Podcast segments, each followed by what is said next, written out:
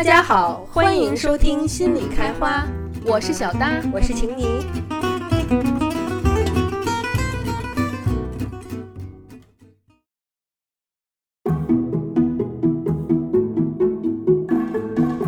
亲爱的伙伴们，大家好，欢迎收听心理开花，我是晴妮。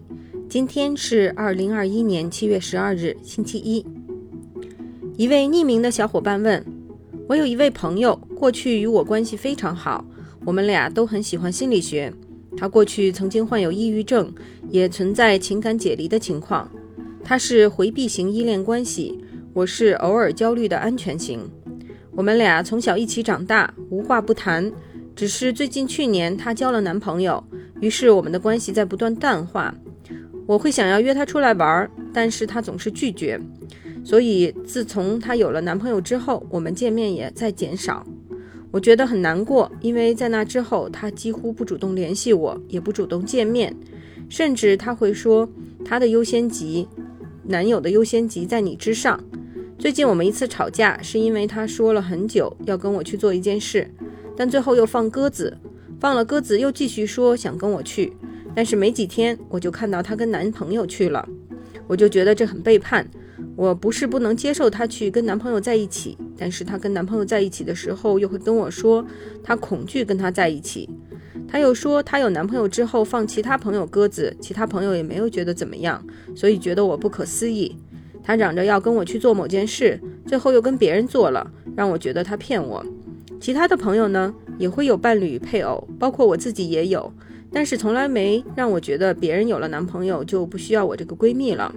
她嘴上会说我想你，说我跟这个男人在一起很不舒服，我不想跟他在一起等等，但一边做出的行为又很相悖，甚至让我觉得我在无理取闹，让我质疑我自己的感觉。所以我想问，到底我们俩怎么了？到底为什么他与我其他朋友反馈给我的感受如此不同？首先，我想感谢这位小伙伴的提问，非常详细的描述了情况，让我能够更好的理解发生的一些事情。不过呢，我还是需要先说，我不认识你，也不认识你的闺蜜。你们两个人从广泛意义上各自人生中在经历些什么，你们的关系中经历了些什么，这些信息我也都不知道。但这些缺乏的信息，对于理解你们关系当中到底发生了什么，也许是至关重要的。但即便如此呢，你描述的情况也十分复杂了，所以在这里。我只能根据你描述的来说说可以去思考的角度，但是我说的呢，可能符合你们的现实，也可能不符合。但是期望能够给你提供一些继续思考你的内心，以及思考你和他人和闺蜜关系的思路。首先呢，我想归根结底，你的问题可以概括为：为什么闺蜜有了男朋友之后就变了？那从你描述中来看呢，似乎你对她的不满出现在她交了男朋友之后，而你闺蜜在交男朋友之前，那个时候你们好像没有现在的矛盾，或者至少当时没有让你感觉到不满意到想要去询问啊，我们之间到底发生了什么？那无论你现在怎么看过去的时光哈，至少当时没有不满到这种程度。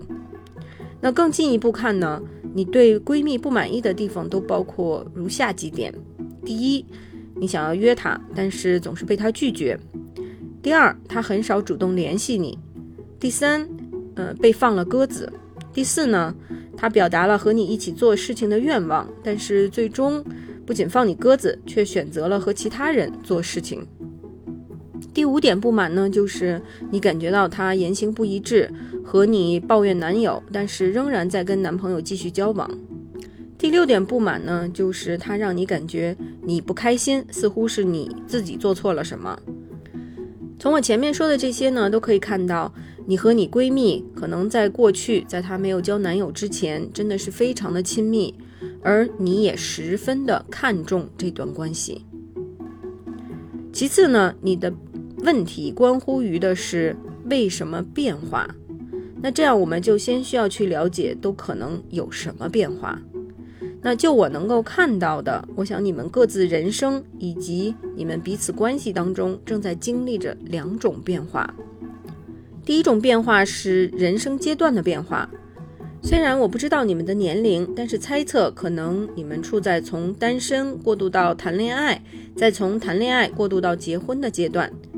因此呢，你们的关系所经历的一个重要变化，或者说一个考验，就是人生阶段的转变。在一段十分紧密的友谊关系当中，当关系双方都是单身的时候，尤其关系中二人都是单身女性的时候，这段友谊关系啊，常常可以紧密到具有某种共生的性质。这样的友谊在年轻女性中是非常普遍，也非常正常的。但不可避免的，人要成长，要寻求更多的关系，要谈婚论嫁。那么，此时对于友谊关系的需要也必然就有所降低，对于爱情关系的需要会提高。所以，在这个人生阶段，人们会更关注爱情关系，友谊相对重要性就会降低，这也是很自然、很正常的事情。那你也提到你自己也有伴侣或对象，所以可能你的闺蜜也会希望能够交到男朋友，而你也说到你的闺蜜呢是属于回避型依恋模式。那么，对于有着这种类型依恋模式的人来说，关系的数量、关系的浓度太高了，可能呢都会让他们感到无法承受。再加上他曾经有过抑郁的情况，所以我想他对于一时间自己能够应付多少关系，可能会有比较高的要求。换句话说呢，虽然我并不知道这个是不是你闺蜜的情况，但是你提供的一些信息让我倾向于去思考这种可能性。那就是啊，也许你的闺蜜并不愿意，或者说并不喜欢，或者是感到并不能够一时间应付太多亲近的关系。那你们经历的第二个变化呢，可以说是某种关系性质的变化。那它也许是第一种变化的自然结果，但也许也包含了更多的情感因素。我感到你们之前关系是十分紧密的，只关乎于你们两个人的。无论你是何时有了自己的伴侣或对象，但我感觉呢，可能你并没有让你的伴侣或对象过多的卷入到你和你闺蜜的关系中来。当然，这个是我的猜测。如果事实并非如此的话，那么你们之间到底发生了什么？可能背后的情况会更加复杂一些。那么现在呢，你和你闺蜜的关系当中啊，似乎加入了另外一个人。那这个人呢，就是你闺蜜的男友。这个男友呢，看起来啊，虽然不直接参与你们二人的关系，但是却以种种方式影响到你们二人的关系了。比如说，你们会因为闺蜜的男友而见不成，闺蜜答应和你做的事情，却会和男友去做，你也会听到闺蜜跟你抱怨她等等。也就是说呢，你们的二人关系现在听起来更像是一个三角关系。那关于三角关系呢？之前我跟小搭做过很多相关的节目，包括自我分化呀等等。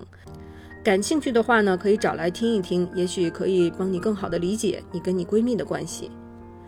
那这里呢，简单的说哈，所谓的三角关系指的并不是第三者关系，而是更广泛意义上的。三角关系，其中第三者外遇关系也是被包含在内的。但是呢，这个三角关系还包括其他类型的三角关系，比如说父母和孩子的关系啊，丈夫、妻子和婆婆的关系啊等等。三角关系的理论呢，是家庭治疗大师莫瑞·鲍恩提出的。他非常睿智地指出啊，两个人的关系其实并不稳定，随着时间推移，总是会出现或多或少的慢性焦虑。当这些关系中产生的慢性焦虑无法被代谢的时候，最方便、最快捷的方式就是建立三角关系。那这个时候，两个人之间的焦虑呢，就可以转移到另外一段关系上了。如果焦虑水平并不是那么高的话，只是有一些焦虑水平，那么在这样的三角关系当中，我们会常常会看到的情况就是一个人和另外两个人维持相对更紧密一些的关系，并且呢，这个人会在这两段关系当中往返。另外两个人呢，可能他们的关系比较微弱，或者说就压根儿没有现实层面的关系。那这个就是焦虑水平处于中等时候常见的情景。所以我想啊，你在关系当中体验到的不舒服的感受，可能也和这种变化是有关的。那就是你发现，本来是你们两个人的关系，现在似乎进来了另外一个人，也就是说是你闺蜜的男友。而无论你闺蜜的男友到底是不是真的知道他已经参与到你们两个人当中了，这个不重要。重要的就是感受上，这现在两个人的关系似乎有三个人在场。那在一段关系当中，谁体验到的焦虑高，谁就会是去主动建立三角关系的那个人。如果仅仅是考虑你提供的信息，忽视前前后后可能的其他情况，那么呢，我们可以暂且说哈，在你和你闺蜜的关系当中，她体验到了更多的焦虑感。那至于这个焦虑感来自哪里，那这就是需要你们各自去思考的事情了。也许呢，她看到了你先有了伴侣，也产生了压力。也许呢，是你们之间发生过一些矛盾啊、冲突啊，一直都没有解决。也许呢，就是他自身体验着比较高水平的焦虑感。也许呢，就是你们现在正在从一个人生阶段过渡到另外一个人生阶段，等等等等。如果能够确认你们的关系在经历这两种变化的话，那么之后你该怎么去看待这段友谊关系？你又能够做一些什么，就会变得更加明确了。第一种变化呢，也就是人生阶段的变化，意味着你多少需要去接受这样一个事实，那就是往日亲密无间的闺蜜，现在有了更加亲密的人，即使她可能时常对这个亲密的人感到不满意，但这个是她需要去面对的人生功课，而你需要去面对的就是哀悼关系的变化。为什么要说哀悼呢？这是因为啊，一段长时间的关系。必然，他要陪伴这关系当中的人经历人生各个发展阶段。那么，在经历这些发展阶段的过程当中呢，一些之前有的东西也就必然会失去。如果存在丧失的话，那就是会需要我们去哀悼、去接受的。儿童、青少年时期，女生之间那种可以手拉手熬夜聊天聊到天亮的友谊，到了两个人各自有了稳定的爱情关系之后。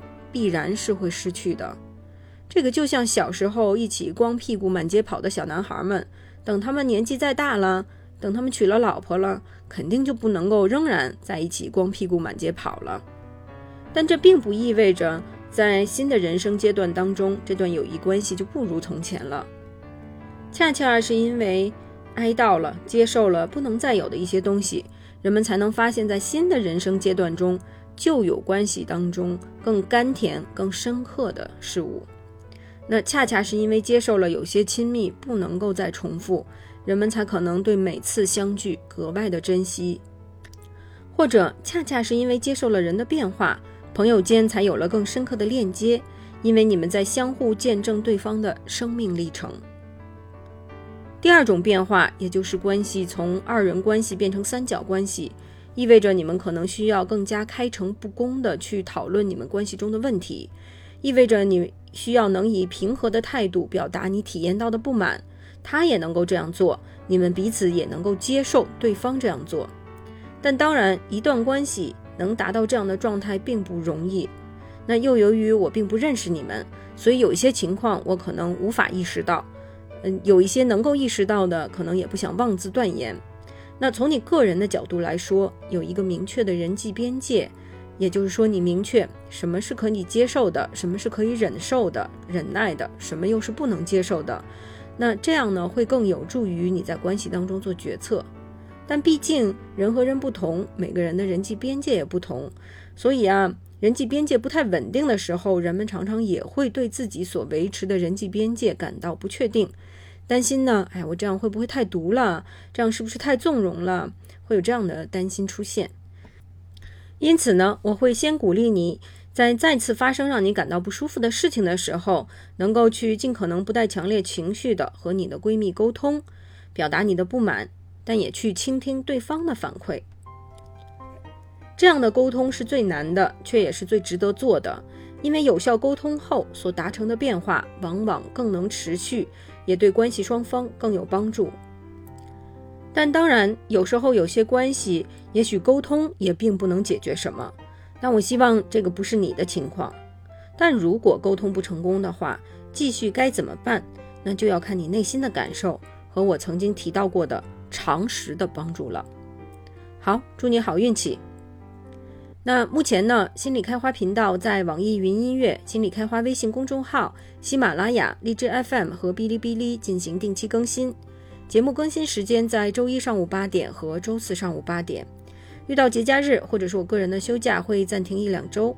很多小伙伴询问找我们咨询的可能性，目前我们没有计划开通咨询渠道。如果未来有相关计划，会第一时间通知大家。如果伙伴们感兴趣心理开花电台使用的音乐和文献，可以来我们的微信公众号查询，在微信公众号搜索中输入“心理开花”四个字的拼音，就应该能找到我们了。那好，今天的节目就到这里，感谢伙伴们的收听，我们下期节目再见，拜拜。